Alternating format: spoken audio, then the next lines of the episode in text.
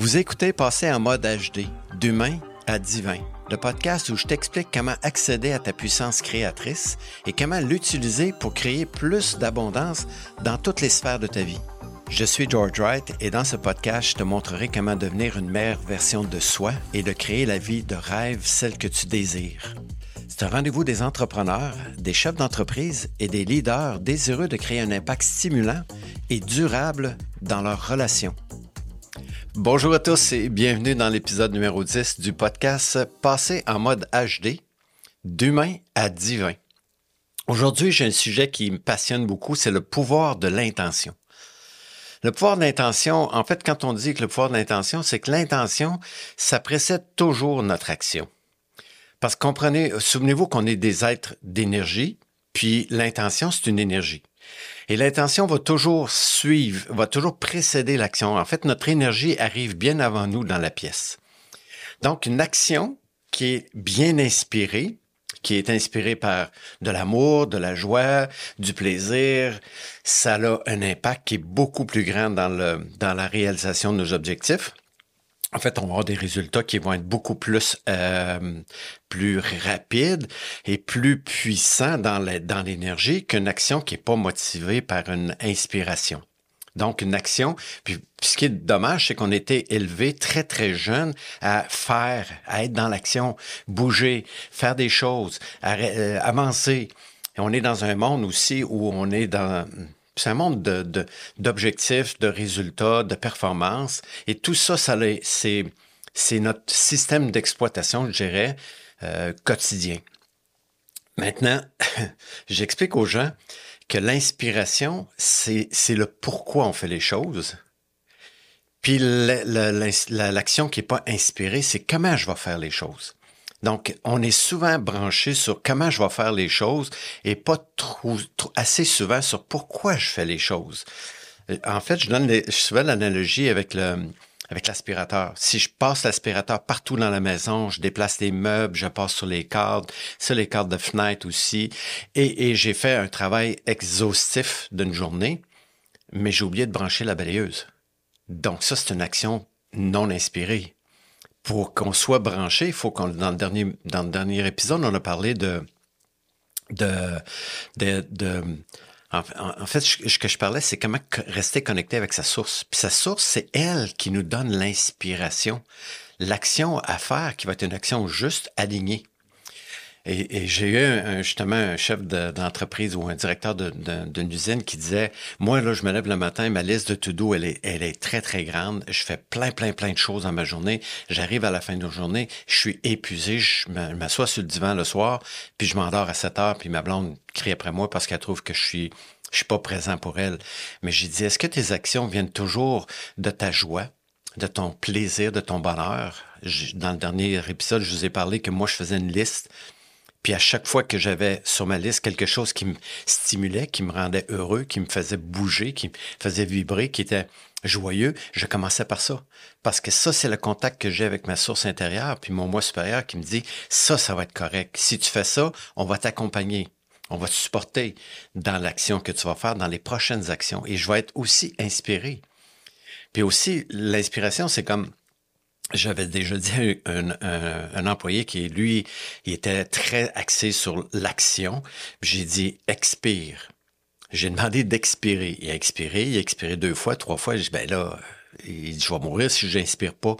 Mais je pas, l'expiration commence, l'expiration arrive toujours après l'inspiration. Donc, c'est la même chose. Quand je me lève le matin, est-ce que je suis inspiré à faire quelque chose? Puis est-ce que c'est stimulant? Est-ce que je suis heureux? Est-ce que ça me rend joyeux? Donc, ça, c'est une inspiration. Et si je suis ça, je vais être supporté par mon moi supérieur qui va me guider éventuellement à faire une action différente qui va m'amener des résultats différents. Je dis souvent qu'une action qui est motivée par un pourquoi va avoir beaucoup moins d'efforts avec plus de résultats. J'ai un autre exemple que je donne souvent aussi euh, dans les, dans les, mettons qu'on prend l'exemple de l'argent, parce que dans chacun des éléments de notre vie, chaque élément a toujours deux extrémités. On l'a vu dans un des, des, épisodes où je disais qu'il y avait toujours l'aspect plus et l'aspect moins. Dans l'aspect de l'argent, dans le, le, sujet de l'argent, il y a l'abondance à l'extrême, l'abondance infinie, et de l'autre côté, il y a le manque. Si je me lève le matin, puis mon focus est sur le manque, Bon, évidemment, je suis dans une, je vais faire des actions qui vont être motivées par je veux faire plus d'argent. Donc, mon énergie va être, va être dirigée vers le, le manque d'argent. Puis, puisqu'on est des êtres de vibration, dans la, dans la vibration qui va précéder mon action, ça va être une action qui va être motivée par le manque. Donc, l'idée, c'est d'être capable de se motiver. De, ben, la motivation vient toujours aussi de, du phénomène de euh, je vais toujours essayer d'aller, d'éviter le, le, plus dangereux possible. Ça, c'est la motivation. Puis, je vais toujours aller vers ce qui est plus facile. Donc, si je, je focus sur le manque d'argent, il y a des fortes chances que j'attire le manque d'argent parce que c'est une énergie qui va me précéder dans l'univers, puis l'univers va me retourner sur, sur quoi je porte mon attention. Donc, j'ai juste à changer mon focus.